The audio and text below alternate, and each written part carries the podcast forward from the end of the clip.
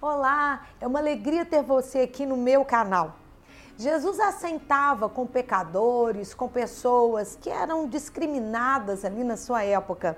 E você sabe por que Jesus assentava com esse tipo de pessoa? Mas antes de nós falarmos deste assunto, eu quero trazer para você uma novidade. Este meu livro, Receba a Cura da Alma em 40 Dias, é um livro, um dos mais vendidos. E ele tem 40 assuntos para a alma, onde eu falo de depressão, angústia, estresse, solidão, pessoas que não têm mais sonhos, depressão, enfim, são 40 assuntos para a alma. Você lê o capítulo do dia e tem sempre uma lição a ser feita. Cada capítulo tem também uma lição. E a novidade é que este livro está agora em e-book. Você pode lê-lo no seu celular, no seu computador. Eu vou deixar aqui na descrição o link para que você possa baixar e ter essa facilidade aí na sua casa em ter este livro e ser abençoado. Eu desafio você durante os próximos 40 dias a participar deste processo de cura da alma. Eu tenho certeza que será maravilhoso para você.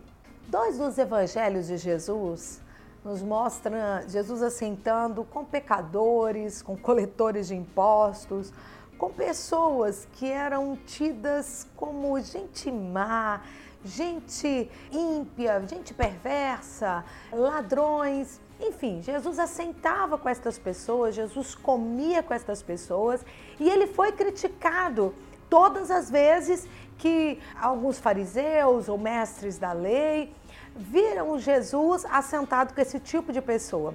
Jesus dá uma resposta muito interessante. Não são sãos que precisam de médico, mas os doentes.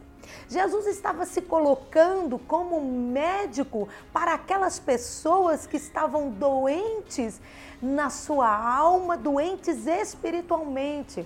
Aquelas pessoas que estavam precisando de uma ajuda maior, de um socorro maior em nome do que Jesus fez, assentar com pecadores e com pessoas discriminadas, pessoas que de fato estavam doentes.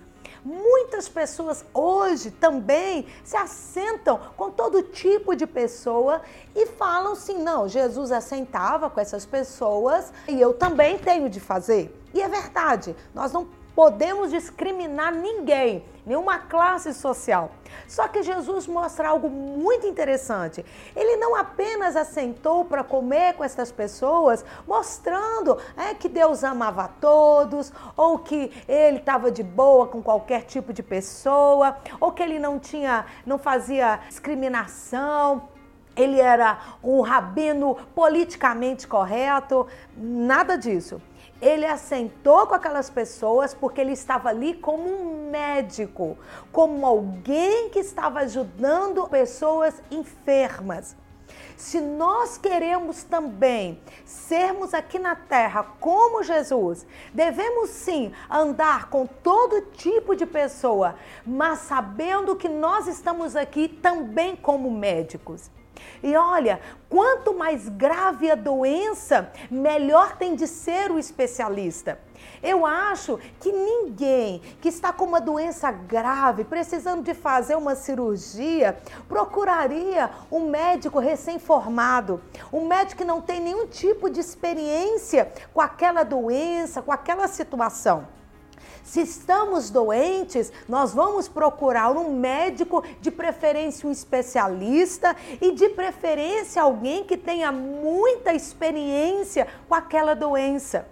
Nós estamos aqui nessa terra como sal da terra, como médicos também, para ajudar essa geração que está tão enferma, pessoas doentes espiritualmente, doentes emocionalmente, e nós não estamos aqui para entretê-los, nós não estamos aqui para mostrar que Deus ama todas as pessoas apenas, nós não estamos aqui para mostrarmos que nós cristãos não fazemos acepção de pessoas Nós estamos aqui para sermos a cura para estas pessoas, para sermos os médicos dessas pessoas, para ajudá-los a serem curados e não apenas a sentar e comer e conversar e termos um relacionamento social. Nós precisamos nos especializar a nossa geração está doente e eles precisam muito da nossa ajuda. E como médicos, nós precisamos nos especializar nas coisas de Deus,